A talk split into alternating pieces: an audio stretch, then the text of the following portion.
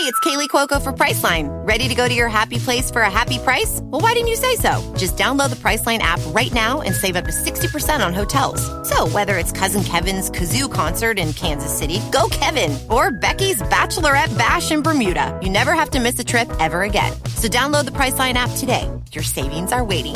Go to your happy place for a happy price. Go to your happy price, Priceline. Little Wing is now streaming on Paramount Plus. I'm in a period of emotional upheaval. Is that all the oh, I don't care crap? A little adventure Where are you going? I'm gonna steal a bird from the Russian pigeon mafia. Let's do it. goes a long way. Starring Brooklyn Prince with Kelly Riley and Brian Cox. Life can hurt, but life is sweet. Little Wing, rated PG 13, may be inappropriate for children under 13. Now streaming exclusively on Paramount Plus.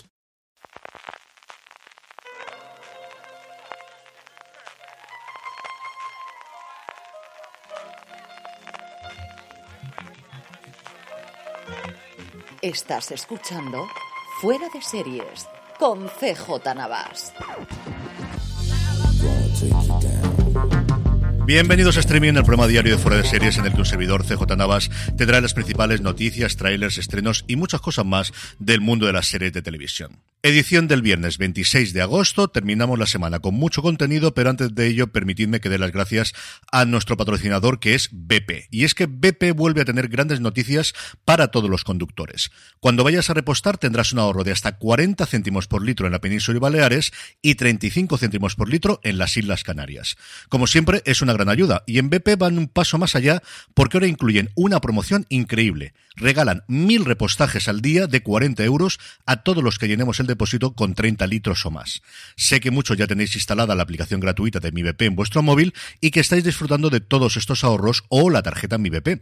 Así que seguid haciéndolo. Y los que no, pues corred a vuestro móvil para instalarla en iPhone o Android o solicitad vuestra tarjeta en una de las estaciones de servicio BP. Y si tenéis un poco de suerte, seguro que además de los ahorros de hasta 40 céntimos por litro, os puede tocar uno de los mil repostajes de 40 euros que sortean cada día. Mi agradecimiento a ABP por patrocinar streaming en el día de hoy. Y empezamos con Netflix que ha hecho tres en uno. En la misma nota de prensa ha anunciado tres cosas que es la primera y principal que Umbrella Academy tendrá cuarta temporada y que será la última. Terminará la adaptación del cómic, pues que ha sido uno de los grandes éxitos desde luego de los últimos años de Netflix. Sigue de momento todo el elenco y los nuevos fichajes se irán confirmando poco a poco.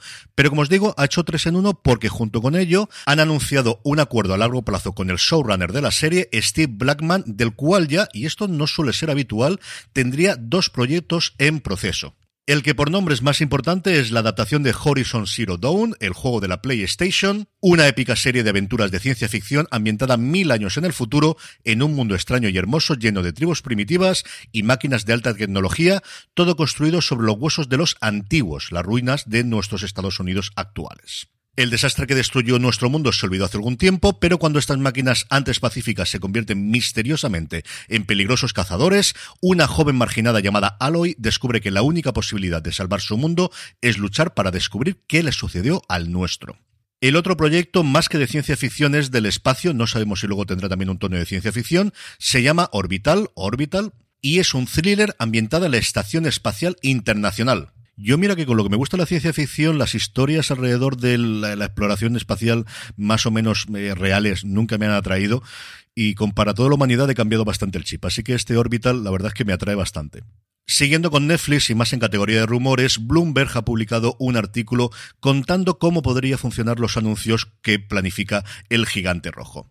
Al parecer va a haber dos tipos de contenido que estarían libres de anuncios, incluso las tarifas más bajas, que sería el contenido infantil, que parece que Disney Plus va a hacer exactamente lo mismo, y luego las películas originales cuando se estrenen. Posteriormente sí tendrían anuncios, pero al menos parece que en las primeras semanas no lo tendría. También el informe ratifica lo que ya conocíamos, es que no todo el contenido de Netflix podría tener cabida dentro de esta nueva tarifa con anuncios, esto no afectaría a los originales de Netflix, pero sí a los productos de terceros que hayan incorporado al catálogo, porque cuando se elaboraron esos contratos no estaba contemplada la opción de con anuncios y tendrían que renegociarla. Parece que todo el mundo está a favor mientras haya dinero por en medio, pero como os digo, es posible que haya alguna película o alguna serie de terceros, no las originales de Netflix, que en esta próxima tarifa, de la cual desconocemos lo más importante, que es el precio, podrían no estar.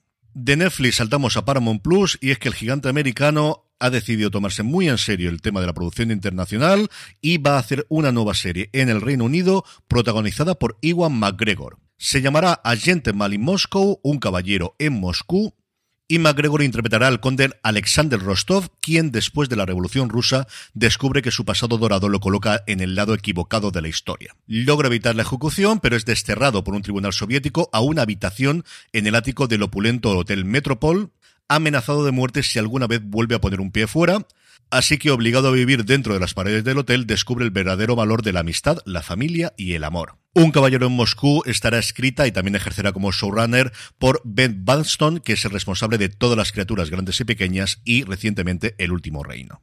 Y terminamos el bloque de noticias con dos anuncios de casting, una que se va y uno que llega. Por un lado, Barbie Ferreira, que interpreta a Kat Hernández en Euforia, ha anunciado que se marcha de la serie después de dos temporadas. Era algo que hasta cierto punto se veía venir. En febrero salieron varias informaciones diciendo que Ferreira se había enfrentado con el creador de la serie sobre las condiciones de trabajo y las horas que tenían que hacer y al parecer se llegó a marchar en un momento dado del rodaje. Hubo ciertos rumores de que se había recortado mucho su papel en esta segunda temporada y como os digo, pues ha anunciado que la tercera, desde luego a ella, que no la esperen.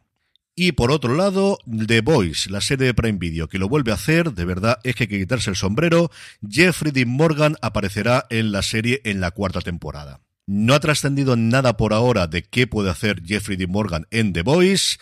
Ya lo hemos visto haciendo de Negan, así que no sé cómo pueden aumentar esto, pero si alguien lo puede hacer, desde luego, es la gente de The Voice aunque para mí siempre será el padre de Supernatural y si me apuráis, el amor de Lizzie en la primera temporada de Anatomía de Grey, que uno tiene un pasado, ¿qué queréis que os diga? Y también su papel en The Good Wife, que estuvo muy muy bien. Pero desde luego que tenemos muchas ganas, como también para que no voy a negarlo, tengo ganas de ver el spin-off de The Walking Dead, Dead City, que hace junto con Lauren Cohan, que es una actriz que también me encanta. Es viernes, así que vamos a repasar el top 10 de Netflix por si queréis aprovechar el fin de semana para pegaros el maratón y recuperar alguna de estas series.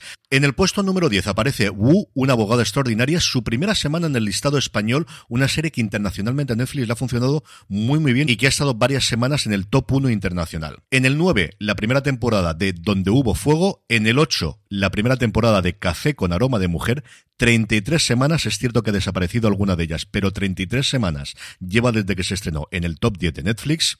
En el 7, la tercera temporada de Lock and Key. En el 6, aguanta la cuarta temporada de Stranger Things. 13 semanas son ya. En el 5, Manifest. En el 4, Alba, bajando del podio donde había mantenido desde su semana de estreno. Seis semanas lleva ya en la lista. En el 3 es otro fenómeno llamado Pasión de Gavilanes, su segunda temporada. En el 2, un subidón con respecto a la semana pasada, la tercera temporada de Yo Nunca.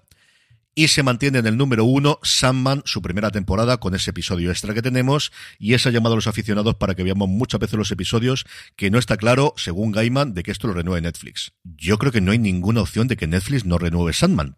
Pero oye, cosa más rara se he visto, desde luego, en los últimos tiempos en televisión. En cuanto a trailers, dos os traigo hoy. Uno, la quinta temporada de El cuento de la criada, de The Handmaid's Tale. Vemos a Elizabeth Moss, vemos a June justo como la dejamos en la cuarta temporada. Y pues nada, sufrimiento a raudales para una quinta temporada que se estrenará en Estados Unidos el 14 de septiembre. Y el otro, que es una serie que ya me apetecía ver, pero después de ver el tráiler tengo más ganas de ver todavía, es Reboot, la nueva comedia del co-creador de Mother Family, de Steven Levitan, cuya premisa es que Hulu decide hacer un reboot de una comedia de los años 90, de una sitcom.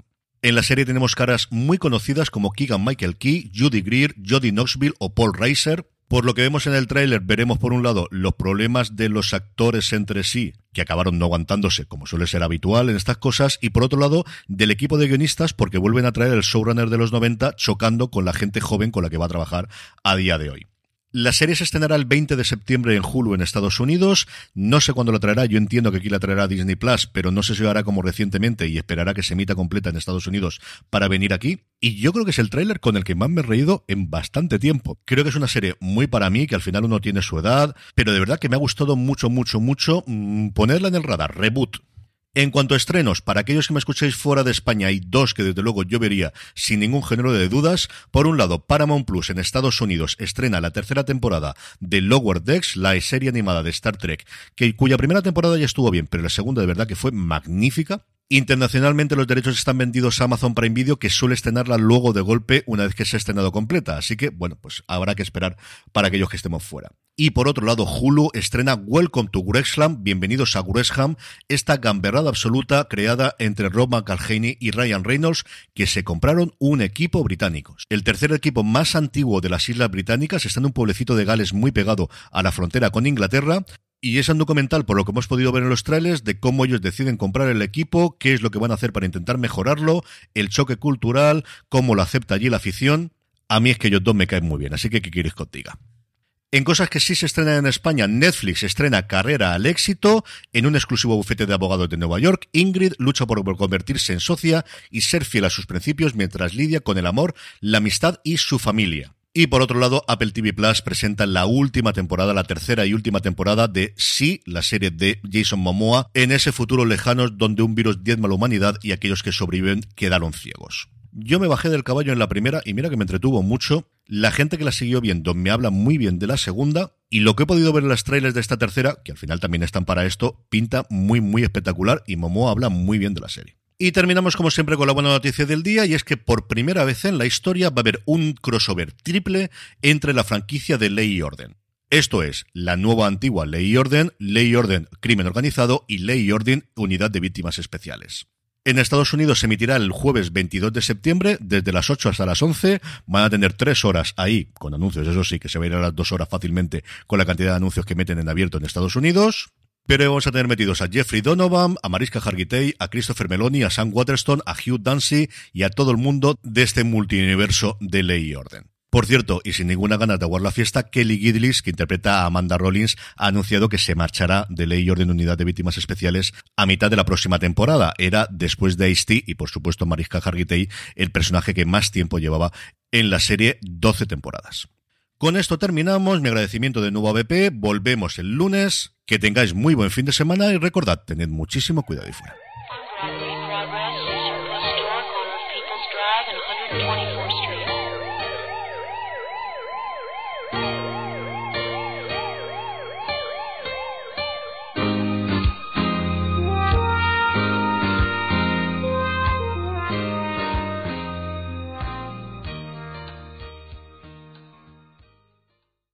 It's true that some things change as we get older.